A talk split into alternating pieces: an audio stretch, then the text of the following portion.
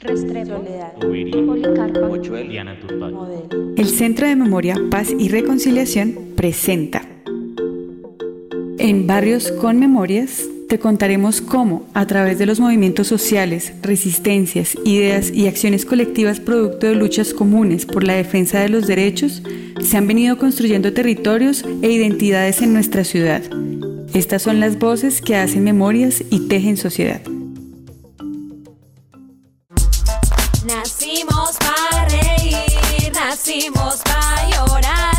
Dime pa' qué naciste tú, you. Naciste en un país, naciste en Bogotá.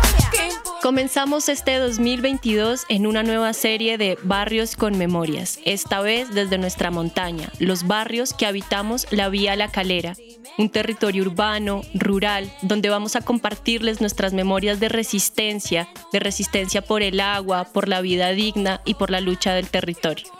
El día de hoy los estoy acompañando yo, que soy Guaira, hago parte de la colectiva Amanitas Muscarias y del equipo de realización de esta serie de podcast de nuestra montaña. Además, hoy vamos a contar con la maravillosa presencia de invitados e invitadas muy especiales. Es así que contamos con la presencia de Rafael Borda, Maritza Pinzón, Trinidad Gutiérrez Santiago, más conocida como Doña Trini, y Emperatriz Montaña. Bienvenidas y bienvenidos y gracias por compartir sus voces en esta oportunidad en Barrios con Memorias. Me llamo María Trinidad Gutiérrez Santiago. y yo vivo en San Luis hace 38, 39 años.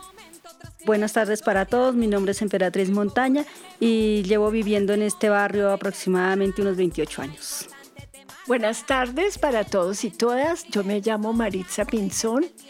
He vivido en el territorio dos épocas de mi vida. La primera en 1980, eh, que nos quedamos hasta 1983. Y luego desde 1992 hasta hoy ininterrumpidamente.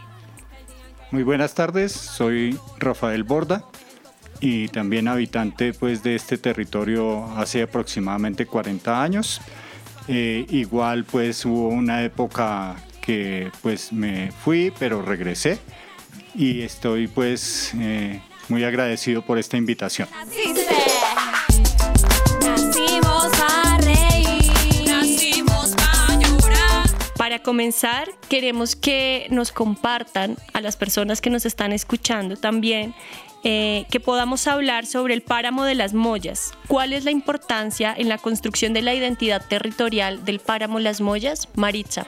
Eh, bueno, para mí la importancia de la construcción de identidad radica en el significado que a lo largo de los años todos los vecinos y vecinas hemos ido construyendo alrededor de la solidaridad. Estos barrios se han construido por solidaridad, por la fuerza de lo comunitario, por la fuerza de lo colectivo y eso es lo que hace que uno tenga un arraigo, que uno tenga un orgullo de vivir y de decir soy habitante de los barrios de la Vía La Calera. Gracias, Maritza. Bueno, queremos escuchar la voz de Doña Trini. ¿Cuál ha sido también eh, para usted su experiencia en el páramo Las Mollas y cuál es la importancia que usted le da a esta construcción de identidad? Eh, para mí la importancia, importancia que yo le doy al páramo de las Mollas o del sector es que cuando yo llegué acá era, era una parte muy sola. Había muy poquitos habitantes, mucho frío, mucha llovizna, viento o brisa. No teníamos agua, nos tenía- teníamos que recoger agua de la quebrada que bajaba muy poquita. Y cuando se acababa nos tocaba ir a las mollas a buscar pocitos por allá, sacar la agüita de donde hubiera y llenar las vasijas que llevábamos, bacanecas y, y bajarla a la casa de cada quien. Éramos muy poquitos, nos uníamos y nos subíamos a, traer el- a buscar el agua. Pero sí, la conseguíamos. Doña Trini, ¿y dónde está el páramo de las Mollas? ¿Dónde están las Mollas?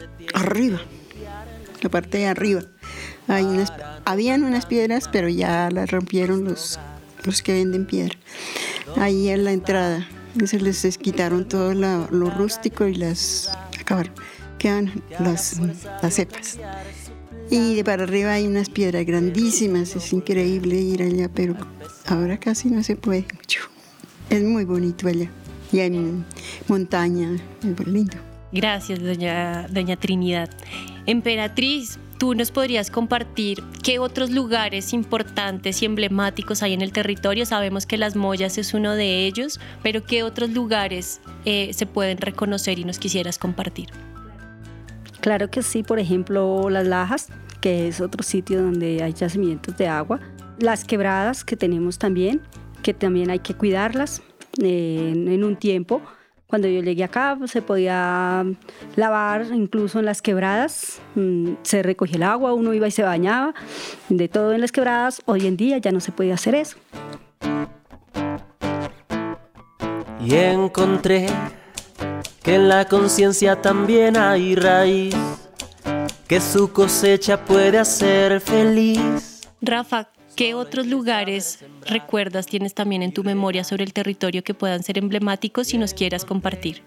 Mm, bueno, eh, pues además del entorno, pues eh, las mollas, las piedras, eh, las lajas, la cueva del oso, las quebradas, pues que son, pues, y también pues tenemos como lugares como como emblemáticos para todos, como ya en la parte de los barrios. Por ejemplo, la capilla, el sitio de la capilla. Eh, es un lugar de encuentro de todos, es un lugar de, donde todos nos encontramos. Eh, ahí pues está la panadería, está la droguería, está el mercado. Eh, lo otro pues es la calle donde está el comercio, pues aquí entre Sureña, San Isidro y, y San Luis pues ese es un sitio donde, donde todos nos vemos también. Pues, eh, otro sitio pues emblemático son los salones comunales pues, de, de cada barrio. Eh, pues el de San Luis, el de La Sureña, el de San Isidro, el de, el de Patios, porque San Isidro de la parte de Usaquén, su salón comunal está en Patios. Patios es un sitio emblemático también, ¿no? Pues porque hasta ahí llega Bogotá y hasta ahí pues eh, suben los ciclistas pues para llegar a la meta.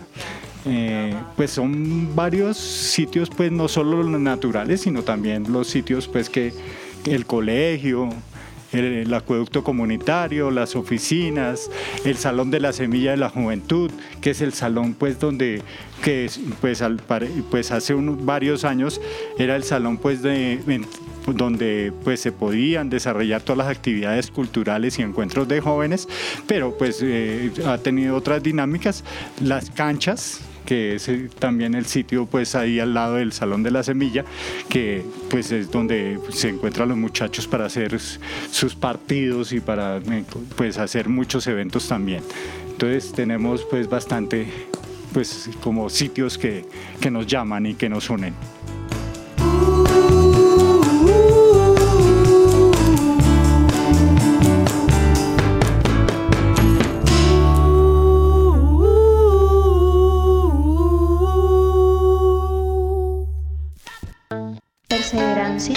El Amparo, Santa Lucía, Galán, Chico, Candelaria. Barrios con memorias.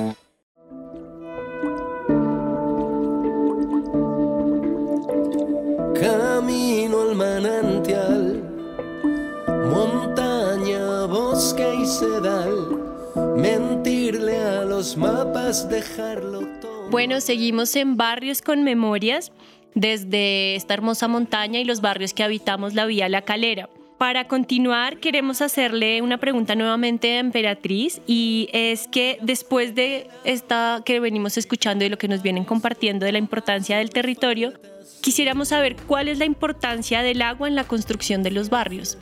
Bueno, la importancia del agua, eh, pues como bien lo dice, es muy importante porque sin ella pues no sobreviviríamos, tenemos que tenerla frecuentemente, aunque aquí pues mm, es muy de escasa.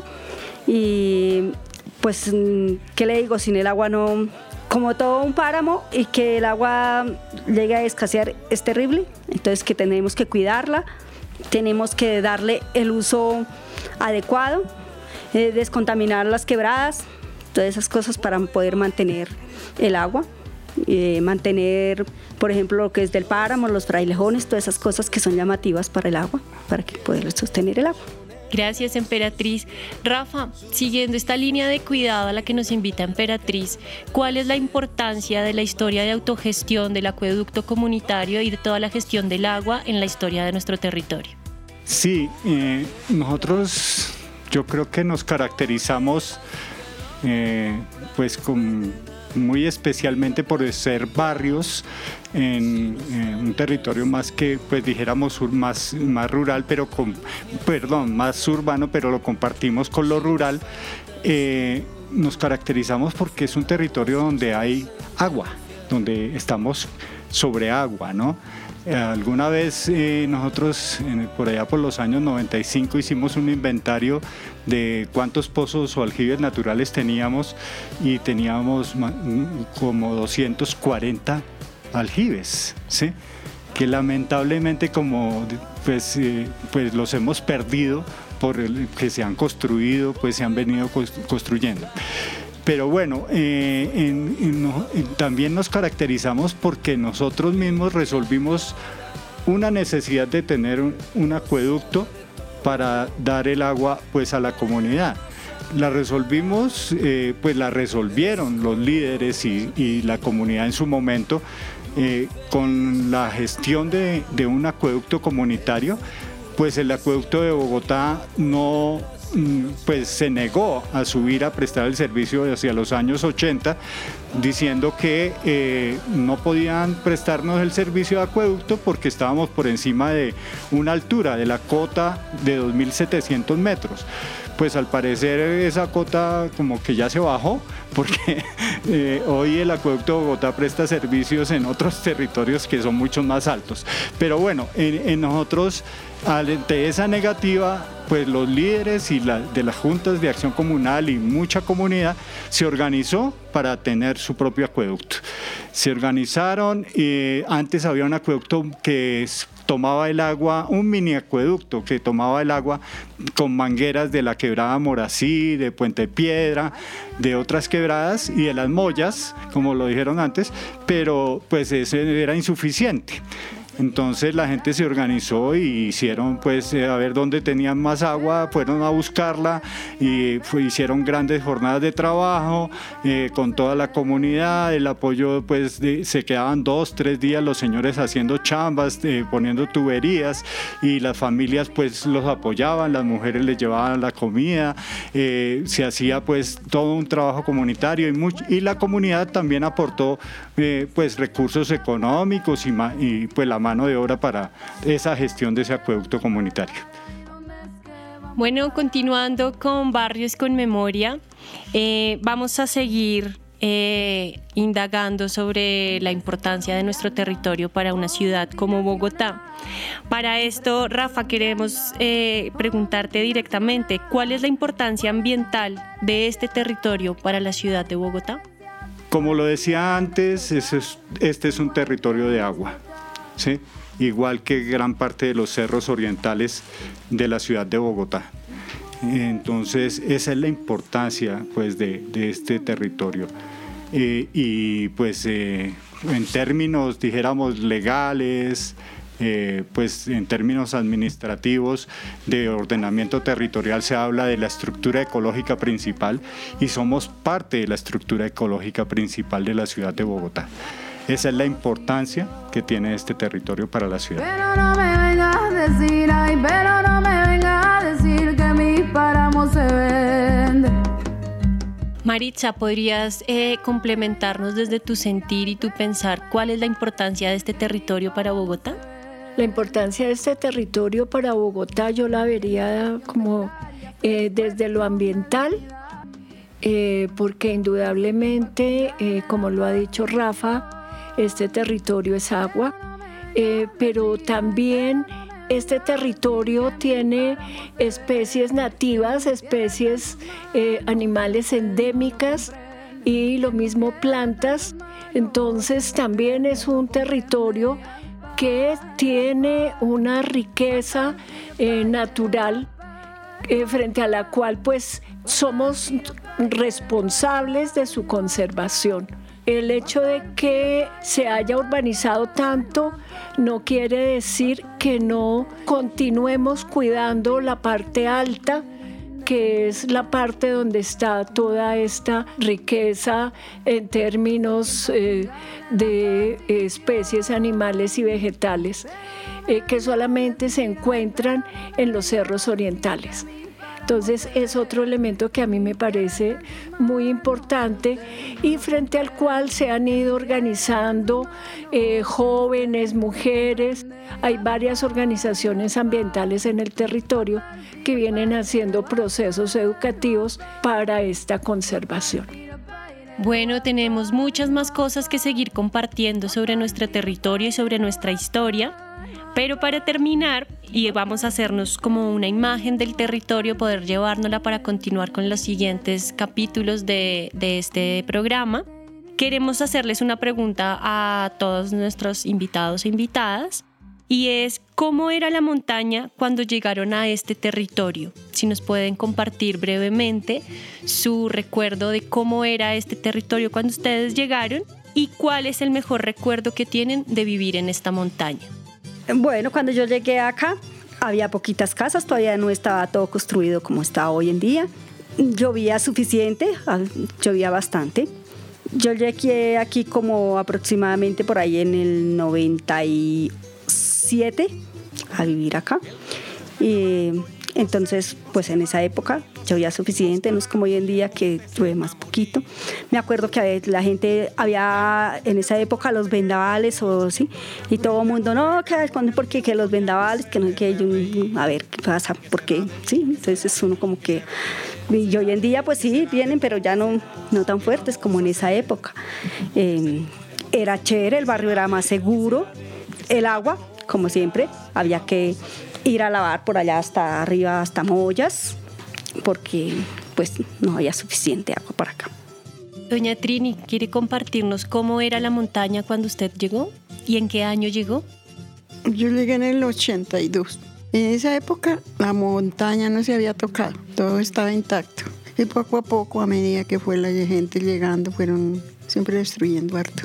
Unas partes se arreglan y otras partes se destruyen, como siempre. El agua siempre ha sido un problema, pero la pudimos o la pudieron solucionar los que trabajan con el agua.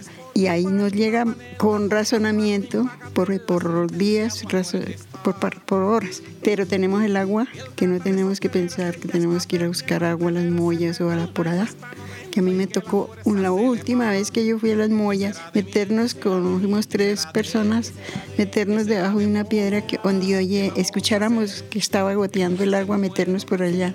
Una persona con vasijas y la otra recibía para echar a las canecas.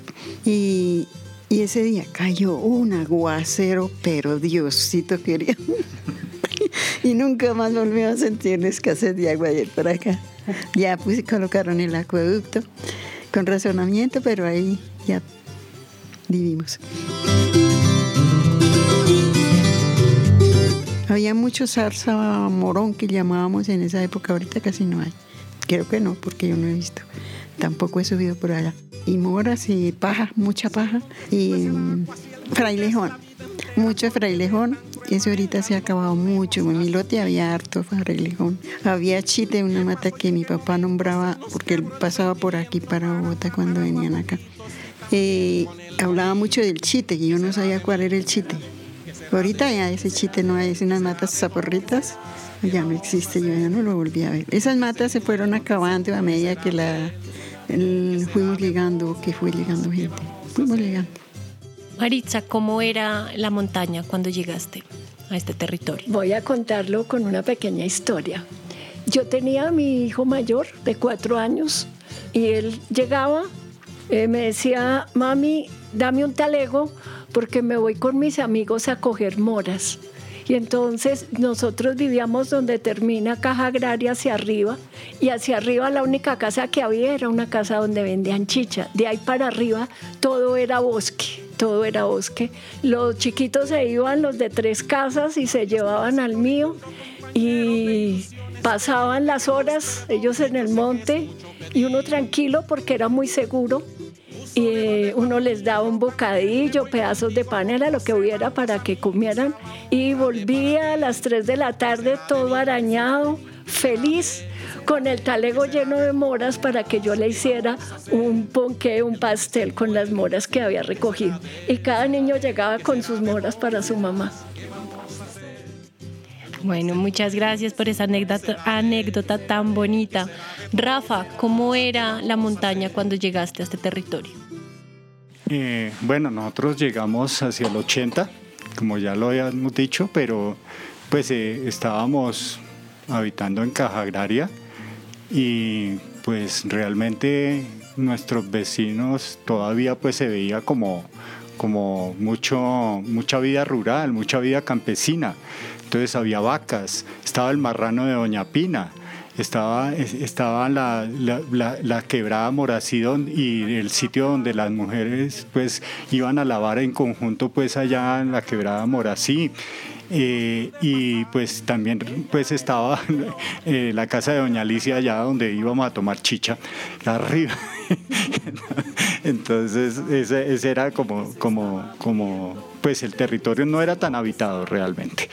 Y ya cuando volvimos, eh, pues nos fuimos un tiempo, pues regresamos en el 89, 88, 89, ya había más eh, construcciones y pues hoy vemos que eh, la, gran construcción pues que hay es, es, enorme, ¿no? Pues estamos hablando de que pasamos de 750 familias en el, en el 85 a 2.400 en el, en el 2005 a 23.000 habitantes hoy en, en el 2021. ¿sí? Eso es bastante crecimiento, ¿sí? Y bueno, lo otro que sí también quiero, pues como contarles así, pues no, anécdota, pero algo vivido y que pues para mí es muy significativo, pues el tema de, las mollas. Es que nosotros íbamos a echar cometa a las mollas. Entonces nos, subimos hasta, una vez nos subimos hasta las piedras de los indios, más allá de las mollas, en las antenas que quedan bien arriba. Y, pues el hijo más grande tenía 10 años y el menor tenía 2 años. Pues y nos fuimos a echar las cometas, ¿sí? Y nos subimos en la piedra más alta de las piedras de los indios y se nos fue la cometa pues elevando rapidísimo y, el ventarrón pues la elevó, la elevó, la elevó y de pronto pasó una nube y se llevó la cometa y no la volvimos a ver. Ese es como el recuerdo más bonito que tengo de la montaña. Bueno, muchas gracias a todos y a todas por sus memorias tan importantes también para las nuevas generaciones que ojalá también nos estén escuchando. Por hoy nos despedimos de ya haciendo este primer recorrido por el territorio de nuestros barrios ubicados en la vía La Calera. Eh, no olviden escuchar Barrios con Memoria. Este es el primer episodio de, de una serie de tres episodios hermosos que vamos a hacer caminando por las historias de autogestión y de resistencia de nuestro territorio, las, los y les invitamos a escuchar el siguiente episodio de Barrios con Memorias sobre esta montaña y su historia de autogestión y lucha. Que la dejemos vivir. Por mi parte le prometo no estropearla nunca más. Y a la pobre madre tierra dejarla vivir en paz. Y a la pobre madre tierra dejarla vivir en paz. Y a la pobre madre tierra dejarla vivir en paz.